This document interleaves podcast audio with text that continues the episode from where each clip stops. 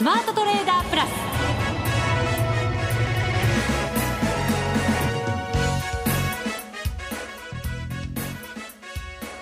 内田まさです。ここからはザ・スマートトレーダープラスをお送りしていきます。この方にご登場いただきましょう。国際テクニカルアナリスト福永博之さんです。こんにちは。よろしくお願いします。よろしくお願いいたします。はい。さて日経平均株価今日は反発になりました、はい、277円95銭高の1万9312円79銭です。はい。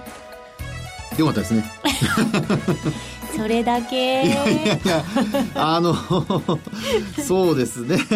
えー、まあ基本的にはね昨日の下げ分はもちろん取り戻してるわけですし。でもその前も下げてますからね。そうですね。あとはまあでもいい点でいうと5日移動平均線も上回ってますし、はい、あのまあ日経平均株価のその戻しというところで見ますとね、えー、明日が週末ということになりますけども、はいあの値動きとしては、まあ、ちょっと上髭は作っているものの、えーまあ、なんとかあの5日線も上回りというところで終わってますから。そうですね。実態もそんな短いわけじゃないですしね、はい、そうですね、うん、ですからあの今日、まあ、あるいは昨日とのあのローソク足の組み合わせだけで見ると、うん、今日は寄り付きの段階から昨日のあのえー、陰線のあのローソクの実態の部分ですね、まあ、要は昨日の始め値のところから始まり値のところからスタートしてるんですけど、はい、なのでこれ行き違い線といってですねトレンドが、あのまあ、変わりやすいと言われる、まあ、要はその下向きに行きかけてたものが、えー、反発に転じるというような、まあ、そういうあのパターンの組み合わせなんですよね。はい、はい、ですから流れとしてはですね、えーまあ、明日次第ということにはなりますけども明日も上昇して始まるようであれば、まあ、目先はこれあの下落の可能性はこうだいぶ後退したという形になると思いますね。うん、なるほど、はい、明日次第っていうところがなんかそうですね。ちょっとドキドキするところではありますけど、まあえー、あの最終的にはやっぱりあのえっと、31日の,、はい、あのニューヨークが、ね、あの大幅高して高く寄り付いたところで火曜日ですけども、はいまあ、その後大幅にこう反落して終わったところがありましたよね。1日の値幅結構大きくなりましたもんね。400円以上でしたからね。ありました、えー、そこのやっぱり高値をやっぱりできれば上回ってほしいところではありますよね。高値が1万9607円25銭、はい、ということですから。そこを上回れないとまだちょっとやっぱりねあのトレンド下向きのトレンドの可能性は残るということにはなりますかね。300円ぐらいかうんちょっとねですから明日はあのできれば連続してあげてほしいところではありますが。そうですね。明日は雇用統計の発表などもありますのでそれだけ大幅高になってくれるかどうかと考えると ちょっと不安ではありますけれども。まあでも今までは結構そういう経済指標の発表の前に上がってませんでしたっけ？先取りして。そういうケース結構日本株に関してはこう強か？った時期見ますとありましたよねうんそれぐらい相場の感じ、はい強い感じありますかねその時みたいな感じで。そうですね、ね、あの3月ほら13日、うん、あの金曜日も S q の日でしたけど、はい、あの日もあのまああ週末でしたけど結構上がったりだとかそれからあとあれですねあの3月の6日の、えー、雇用統計の発表の日、うん先月の、はい、この時も株価高値引けだったですよね。そうですね、はい、その後2日間下げてるけど。翌営業日が良くなかったですよね。そうなんです。でもそこからこう駆け上がった感じの相場でしたからね。ということですので、まあ、基本はやっぱりあの反発期待が続くかどうかっていうところを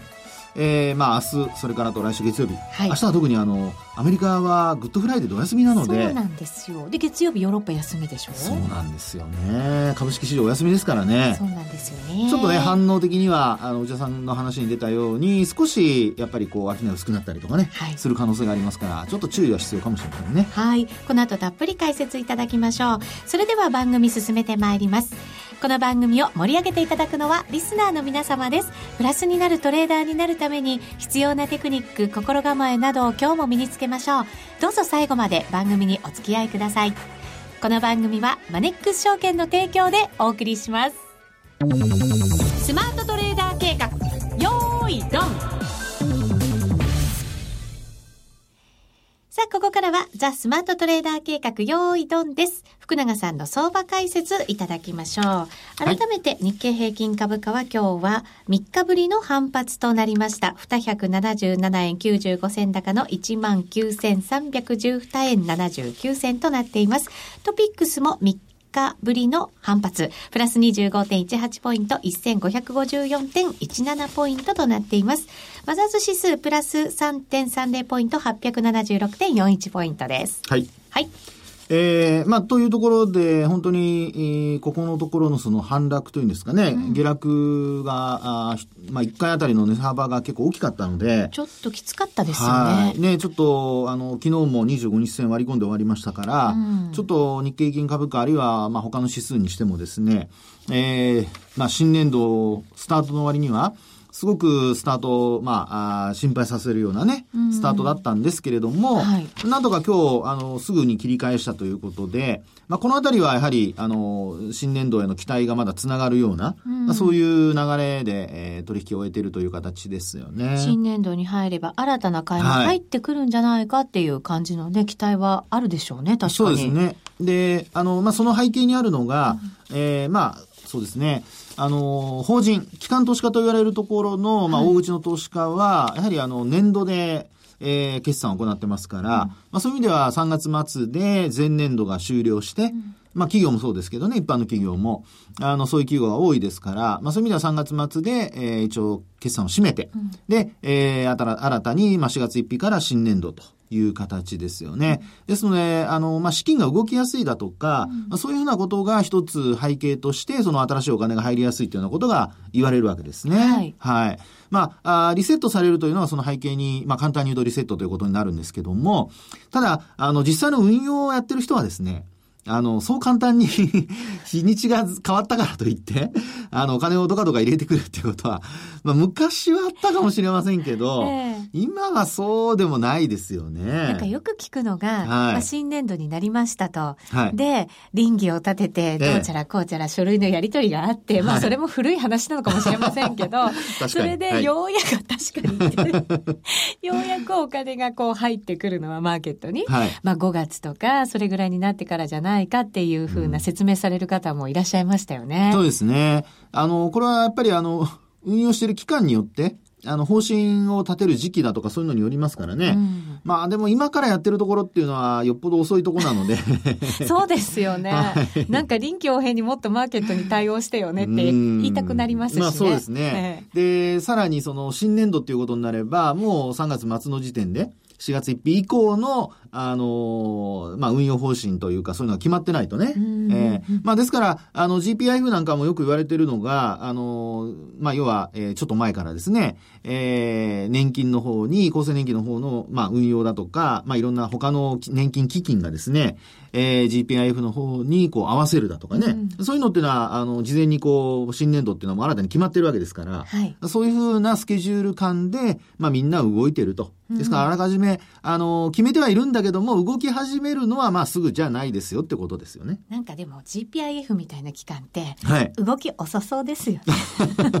いや、でもあの、先週のですね、まあ確かにそうなんですよね。そういうイメージありますよね。うん、で、ただその、先週の投資部門別売買動向を見てますと、信託銀行がね、結構3月第3週売ってましたしね。そうなんですよね。ねあの、動きが遅いとなるとずっと持っててね、あとまあ最後までこうなんか持ち続けるんじゃないかっていうなんかイメージなんですが、実際にはちゃんと機敏にというか、売って換金してたなという。もちろんあの GPIF かどうかは、まあ中身は実際のところはわからないんですけども、はい、イメージとしてはね、あの信託銀行がそんなにこう売りを出すとは思えなかったんですけど、結構売ってたなというね、うん、そういう印象ありますよね。そうするとまた買ってきたっておかしくないよねそうです、そうです。そういうことになりますよね。ですから、まあ、資金の循環だとか、あるいは、まあ、回転だとかですね、まあ、そのあたり、その4月以降っていうのは、なかなかやっぱりこう、えー、今の話のように思惑もあったりだとか、実際のお金のやり取りもあったりだとか、はい、ということで、まあ、あの、意外と盛り上がりそうっていうのがポイントになるんですけど、うん、ただその、えー、まあちょっとこの話ばっかりするとあれですが、3月末って昔はですね、あまりその盛り上がらないというか、株価だけ上がったりだとか下がったりっていうのはあるんですけど、ええ、あの、商いってもう年度末でみんな動きづらくなるから、基本的には、あの、商いはそんな膨らまなかったんですよ。ところが、最近では年度末関係なしに結構どんちゃんですよね。ま間ほどほどにありますよね。ほどほどにあの、先ほどもお話したように、3月31日、えーうん、火曜日、上200円、下200円っていうね、はい、あんな大きな値動きであったりそうですよね。値動き見たらそうですもんね。はい、ですよね、えー。400円っていう値動きになってますからね。はい、なので、まあ、あの、そういう意味で、えー、実際に、ちょっとこう、昔から言われているイメージとは、実際の今の現実のマーケットはちょっと変わってきている部分はあるのかなとは思いますね。また政府の方針ですしね。はい。特に GPIF はね、はい、そういうふうなことになりますよね。はい。その期待というか、まあ、期待で、期待がしっかりあるうちに、はい、しっかりした買いが入ってきてくれるといいなとも思ったりはしますけれどそうですね。ですから、まあ、あの、実態ベースをこれからどういうふうにこう考えてくるのかというかですね、えー、読んでくるのかっていうところだと思うんですけど、えー、昨日のその下落で日経金株価のあの PR が17倍を割り込みました。はい。で、実際その、19,700円台まで行った時には、あ PR が17倍の半ばぐらいまで上昇したんですね。うんはい、でそれが、あの、少し、こう落ち着いて、えー、17倍割り込んだんですけど、まあ、今回は、あの、今日の上昇でまた多分上回ってきてると思いますね。うん、で、あの、実際、これからですね、4月以降のことを考えますと、重要なポイントはやはり月末にかけて決算発表がスタートすると。はい、そうですね。はい。3月期決算の企業ですね。ええ、で、そこで、その3月期決算の企業が、まあ、本決算を発表して、で、えー、その中でいろいろと、おまあ、来期の見通しも出してくるわけです。ですから、今出ている PR17 倍というのはあくまでも今期の予想 PR ということになるので、まあ、これが実質その4月以降は、まあ、来期の PR ということに変わっていくと。ですからそこで、えー、PR が株価水準は同じでも PR が低下するかどうかね。うんうん、これが一株当たり利益の上昇を示すことになりますから、はい、そうなってくれるかどうかなんですよね。うんそうなってくれれば、またこう、そうです、そうです。株式相場も上向きという。上向く。うん、で、売買高も増えてくるでしょうし、先ほどの話にあった新年度のお金というのがですね、えー、さらにこう入ってくるというふうに、こう、好循環につながっていくわけですね。いいですね。いいですね。そうなってほしいですね。もうね、桜が咲いてるからちょっと ちょっとね、景気のいい話を。本当だ。なるほど、そうなってくれるのかどうかなんですよね。そうなんですよね。ですから、ただですね、昨日のあの日銀の単価なんか見てますとね、ええ、あまり、こう、期待とは、だいぶギャップありましたね。ありました。はい。足元の DI で、えー、まあ、大企業製造業になりますけど、結果12、うん、で、予想では14でしたかね。はい。で、さらに、あの、先行きは16に上がる見通しだったものが、なんと9ですからね。うん、下がってしまう。そう。これは結構大きいですよね。うん。何をそんなにこう懸念しているといううん。ねですから、あの、ただ保守的というふうに捉えていいのか、えー、それとも実は今回のようにですね、特損がいろんなところから出てたりしてるわけなので、これ、やっぱり、あの、企業側の方の業績見通しに近いわけじゃないですか。はい。ね、アナリストの見通しよりも。うん、そう考えると、まあ、投資家の方はですね、実際にどちらの方に、まあ、部があるといったらなんですけども、うん、動いていくのかっていうのをちゃんと見極めて、そこで、まあ、投資をしていかないと、まあ、割高なものを掴んじゃうとね、うん、あの、実際に業績が本当上回るまでは株価上昇してこないってことになりかねないので、うん、そこはちょっと要注意ですよね。景気のいい話ばかりではなく。今はいいんですけどね、こうね、実態がこう見えてくるとっていうところありますからね。そうですね、はい。アメリカの方が早く実態が見えてくるわけですよね。それがちょっと怖い。うん、アメリカの方はね、今、実はあの、アメリカの方が PR 低いんですよ。はい。あの、ニューヨークダウの PR が16倍台の半ばぐらいなんですよね。うん、で、あの、日経金は先ほどお話したように17倍前後ですから、そうやって見るとニューヨークダウのが割安なんですが、うん、これなんで下がってるかというと、やっぱりあの、来期、あるいは今期もあまり業績良くなくて伸びなくて、で、来期の見通しもそれほど、えー、良くないと。うん、で、この背景には、まあ、この番組でね、あの、株と為替両方ね、お話しさせていただいてますけど、やっぱり為替のドルの上昇というのが背景にあると。はい、ドル高はかなり影響してるでしょうね。うん、ということなんですよね。えー、ですから、まあ、あの、アメリカの方が先出ますので、えー、そのあたりちゃんと見極めて、うん日本株につながるのかどうかっていうところをちゃんと見ておきたいところですよね。うんドル高がでもかなりアメリカの企業に影響を与えているとなると、はい。ドルはぐんぐんこう上がっていけるような環境ではないっていう感じですかね。そうですね。あの、前回の FOMC でですね、あの、まあ、あペーシェントっていう辛抱強くという言葉が、あの、まあ、削除されましたけども、はいまあ、それでも、ニューヨークダウは、あー結構こう、まあ、その、えー利上げの、えー方を気にする。で、一方で、えードルの方は、今度はその、その言葉がなくなったにもかかわらず、利上げの方を見てるんじゃなくて、経済指標の方を見ちゃってるというですね。そうなんですよね。かなりなんかドル円もこう上にはい行きたがる場面もありますけど、やっぱり押されてしまうっていう、今も119円台の半ばぐらいですからね。ですね。ええそしてまあ昨日出た ISM、それから ADP の雇用リポート。はいまあこちら両方とも予想下回っちゃいましたね。そうなんですよね。はい雇用だけはなんとかって思ってたんですけど。えー、本当ね。ええ ADP の方までちょっとね、ただまあ前回の数値は情報修正されてるんですけど、うん。ただあの足元は良くないということになってきてますんで、はい。えーこれ利上げっていうのが素直にですね、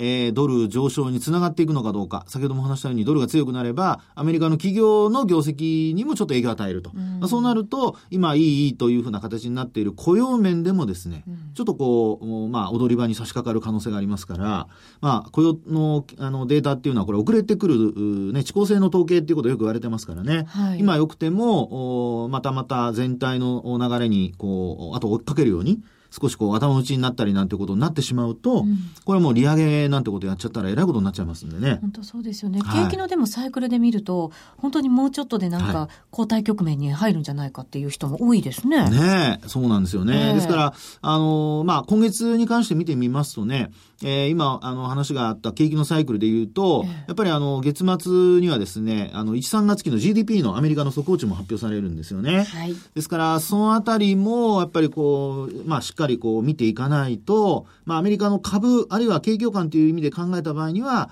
あー少しこう、雇用統計だけで判断するには、まあ、あーちょっと早計かなっていう感じでしょうね。うんその GDP もはい下方修正はもうなんか当たり前で、どれだけの幅で収まるかっていうのがなんかねうんポイントになってるようですけど。そうですよね。まあ、それに加えて今度はあの CPI、アメリカの方の CPI もね、どういうふうな伸びになるのかね。はいまあ、今のところ2%っていう見通しにはちょっと届いてないような状況ですから、まあ、前年度比ですけども、まあ、そういったところも考えつつ、まあ、ドルの方向性もちゃんと探っていかないと、はい。えー高値掴みになっちゃうとですね、ずっと待たされたり、あるいはポジションを大きくしすぎるとロスカットさせらさせられたりとかですね、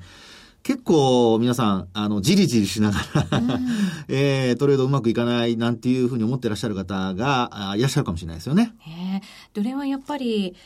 福永さんも下方向ですか、見てるのは。うんそうですね。まあ今のところレンジだとは思いますけども、ええあの、やっぱり週末の雇用統計がああまり良くないとなると、これやっぱり下方向に一旦みんな試しに行くでしょうね。うんで、あの、今週は25日線一旦試してですね、あの、120円台乗せたんですけど、はいそこから先ほど内田さんの話にあったようにですね、ちょっとまた円高方向に逆戻りさせられてますよね。うんですから、そういう意味では、今回、えーこのままもし、えー良ければ、こういう時の結果良ければ、えー為替の方はあ25日線突破というのをもう一回試しに行くと思うんですけど、悪ければ今度逆に75日線下回るのを今度試しに行くっていう可能性もありますので、まあそういう意味では、あの、移動平均線が25と75がちょうど横ばい状態ですから、うんなんかね、あの、サンドイッチですよね。ねえ本当そうですね。ね薄いハムで何かを挟んでる。僕にはハムに見えちゃうんですけど。ハムに見えちゃいますか？25日線と75日線がね、ハムの断面図みたいに見えちゃうんです。なるほど。薄い感じそうそうそう。でだね。から抜けるのはすぐ抜けると思うんですけど、はい。ねですから、まあ、どちら方向かにこう出てくれるかどうかですよね。うん出ないのが一番、まあ、トレードとしては、高値掴んじゃった人にとっては嫌ですし、はいロスカットもできないってことになりますんで、うんそのあたり、はっきり出てほしい気はしますけどね。そうですね。はいハムはハムでも美味しい味がして、美味しい利益がいただけるようにね。ガブッといきたいところですけどねはい、したいところですよねはい。以上、スマートトレーダー計画、用意ドンでした。これまでこんな FX はなかった。ついにマネックス証券から革新的な FX 取引プラットフォーム、トレーダブルがリリースされました。トレーダブルはデンマーク初の全く新しい FX。使いやすい操作性はもちろんのこと、豊富に用意されているアプリをトレーダブルにダウンロードすることで、お客様の思い通りのツールやサービスを使用できます。世界中の開発者が提供するアプリを使って、自由自在にお客様の取引スタイルを実現。最低取引単位は1000通貨単位だから、少額でもお取引が可能です。リスクが心配な初心者の方でも始めやすい。また、米ドル円やユーロ円などの主要通貨から高金利通貨の5ドル円や南アフリカランドまで豊富な13種類の通貨ペアを取り扱っています。口座開設のお申し込みはパソコンやスマートフォンからマネックス証券で検索。まずはトレーダブルの使い勝手を堪能してみてください。今すぐお申し込みを。トレーダブルのお取引に際しては、証券総合取引口座とトレーダブル口座の開設が必要です。FX 取引では元本損失、元本超過損が生じる恐れがあります。お取引の前には、当社ウェブサイトに記載の契約締結前交付書面などを必ずお読みください。マネックス証券株式会社金融商品取引業者関東財務局長金賞第165号。みんなで参加今週のミッション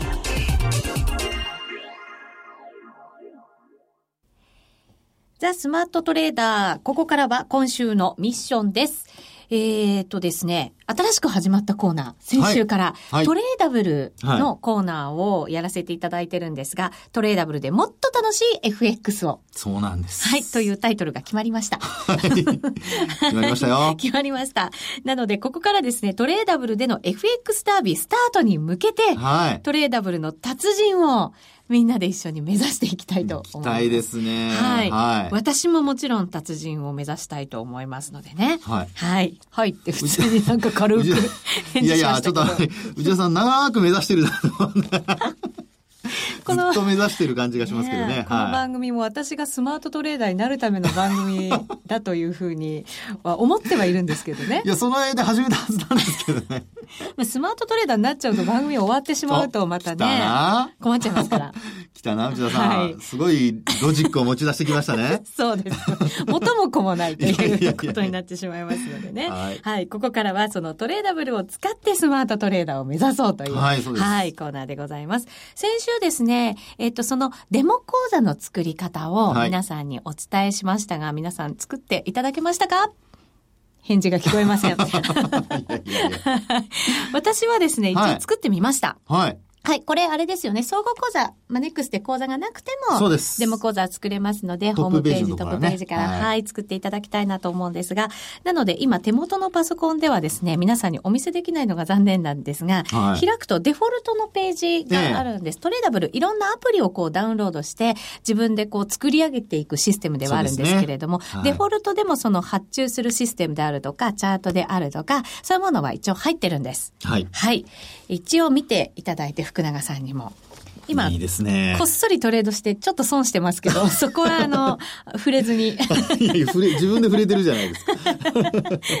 まあ、ちらっとね、言われる前に言っといた方がいいかなと思いまして。はい。はい。えー、注文する注文画面というものと、はい、チャートの画面と、あとはですね、いろんなこの通貨ペアがずらっとリストになっている、そのウォッチリストというのも入っています。はい、それから注文一覧、縦玉一覧ということで、これが大体デフォルトの画面ということになるわけですね。うそうですね。はい。あの、基本、その、まあ、あこのトレーダブルを使う、その、まあ、意義というか、はい、まあ、要はそのデモトレードをやるっていうことを実際にとあの取引してみるっていうことが重要ですから、はい、まあ、そういう意味では、あの今話にあったように注文画面はまず必要ですし、はあ、これも絶対に必要ですね。ね絶対必要ですよね。それからあと通貨ペアもそうですよね。うん、どの通貨をやっぱ取引するのかっていうね、金融商品選ぶのと同じことですから、で、さらには、まあ、売買タイミングを考えてる人はやっぱりチャート必要ですよね。これも必要ですよね。そして、えー、もう一つはやっぱり自分が出した注文、どんな注文を出したのかっていうのを確認する。うん画面が必要。そして、えー、さらに、まあ、一番重要と言ってもいいかもしれませんが、自分の資産管理の画面。うん。はい。これも必要になりますよね。はい。自分が今、いくら儲かっていて、もしかしたらいくら損していて、ちゃんとどれぐらいお金が残ってるのか。そうです、そうです。はい、ね。ということで、まあ、あの、必要最低限のものは、今の話にあったように、揃ってると。い。うのがこのデモ画面のいいとこじゃないでしょうかね。そうですね。本当にシンプルに、ええ、まあとりあえず必要なものは揃ってるよというのがこれもトレーダブルのまずはデフォルト画面そうですね。はい、ですから本当にあの初心者の方でこれまであの FX やりたいなと思ったんだけども、うん、あのホームページに入ってみても注文画面だけしかないとかね。はい、で、他いろいろな人から話を聞いてチャートの話とか聞いても、うん、どこにあるのかわからないなんていう人は、はい、まあトレーダブルをですね、まずあのダウンロードしてみて、うん、で、デモ画面作ってあげれば、あと、ログインしてしまえば、あの、今の内田さんの話にあったように、デフォルトで全部用意されてますんで、はい、まあ、そういう意味では慣れてきたら、あとは自分の好きなようにカスタマイズっていうところまで進めますから、うん、あの、形としては非常に、あの、まあ、あ初心者向けにはいいんじゃないかなっていうふうに思いますけどね。うん、そうですね。入りやすいですよね。はい。まずはこのデフォルト画面で私もトレードをしてみようかなというふうに思うんですけれども、ええ、あと何か加えるとしたら一体どんなものが必要なんでしょうね。そうですね。え、あの、トレードどんなトレードしたいかっていうのがね、一つあるかとは思うんですけど、うん、はい。あの、一番やっぱりですね、私的には、あの、まあ、損失を大きくしてほしくないっていうのがあるので、うん、それやっぱり一番大事ですよね。リスク、リスク管理。そうです、そうです。はい、なのでですね、まあ、こんな画面があるかどうかわかりませんけど、あの、まあ、例えば、あの、持ってる縦玉を全決済一度にできちゃうとか。うん。そういうのがあるといいかなと思いますけどね。実はあるんですよ。え？あるんです。それは、あの、儲かってないとできないとか、そんなことじゃないですよ、ね。そんなことないです。もういろいろな交通貨ペア、たくさんこうポジションを持っていたとしても、はい、そのボタンをポンと押すだけで全部決済してくれるという。通貨、いろんな通貨にまたがってても。はい。いいですね。という噂を聞きましたので、まだ使ってないんですよ、私。ちょっと僕もそれ探してみますね。そうですね。はい。そのボタンをで、そういうこう、ボタンのあるアプリをダウンロードすることによって、それをクリックすると、はい、全部のポジションを決済してくれるという。いいですね。ね。そうすると、まあ、あの、初心者の人が、まあ、例えば全部一一一括でですね、注文出すのではなく、うん、細かく分けて、例えばここで買ったり、ここで売ったり、うん、で、決済し損ねてまた難品するとかね。はい、で、実際にあの、縦玉が分かれると、売買、あの、決済しづらいので、うん、そういうところ多いですからね。本当そうなんですよね。はい、それがこのまたトレーダブルの面白いところが、うん、それアプリをダウンロードするんですけれど、はい、これいい意味でゲーム感覚というか、そう、ボタンの形になってたりするんですよね。ボタンですか？スイッチオンっていう。へはい、テンション上がりますね。そうなんです、ね、使いたくないですけど。そうなんです。はい。はい、いざという時に、そういうアプリを、まあ、備えておいても、もしかしたらいいのかもしれないですよね。ねまあね、もちろん、急騰した時に売るとかもね、使いますしね。はい、そうなんですよ。もう利確。ね、今ここよみたいな時がねいいですね。やっぱりあればボタン一つでポンとできるっていうのは、はい、もしかしたらちょっと楽しい感じになってくるかもしれません、ね、そういうのはねあの初心者の方にはよりこう遊び感覚でと言ったらちょっとまあ実際お金使う時にはね遊びにしちゃダメですけども、はい、まあ、そういう意味ではあの、えー、楽しみながらできるっていう点はいいかもしれませんね、うん、本当そうですね、はい、さあもう一度ここでその、えー、デモ講座の作り方簡単にお伝えしておきましょう、はい、マネックス証券のホームページトップページご覧いただきまして一番上のバナーがあるんですがトレーダブルを始めてみませんか？というところをクリックしていただくんですね。はい、で、こうぐーっと下に行っていただくとトレーダブルトップへというボタンがありますので、はい、そこをクリックしていただくとですね、下の方にデモ講座の活用というグレーのバナーがあるんですね。はい、ちょっとこれ目立たないんですけど、うん、トレーダブル講座解説っていうブルーのバナーのすぐ下にグレーでデモ講座の活用というふうなところがありますので、ここをクリックしていただくとですね、そのデモ講座の作り方のページに飛びます。で、ここでもうす飛んでいただくと、はい、そのもうずっと流れに沿ってやっていただくと、そのデフォルト画面まで行きますので、ぜひ皆さんもご活用いただきたいなと思います。いいすね、これ講座なくてもできるんですもんね。そうなんです。なので、まずはもう触ってみていただくという、もう本当最新の機器に自分で仕上げることができますのでね。そうですね。はい。まあ、今ね、マネックス証券さんで何かやってみたいなと思ってる方とか、うん、春ですから、はい。FX もやりたいなと思ってる人は。そうですよ。スタートの時期ですよ。いい時期だと思います。はい。はい、いい時期でもありますので、ぜひ皆さん、まずはトレーダブル触って、はい、はい、楽しんでいただけると嬉しいなと思います。さあ、あっという間にお別れのお時間が近づいてきました。ここまでのお相手は、福永博之と内田まさでお送りしました。それでは皆さん、また来週ま、この番組はマネックス証券の提供でお送りしました。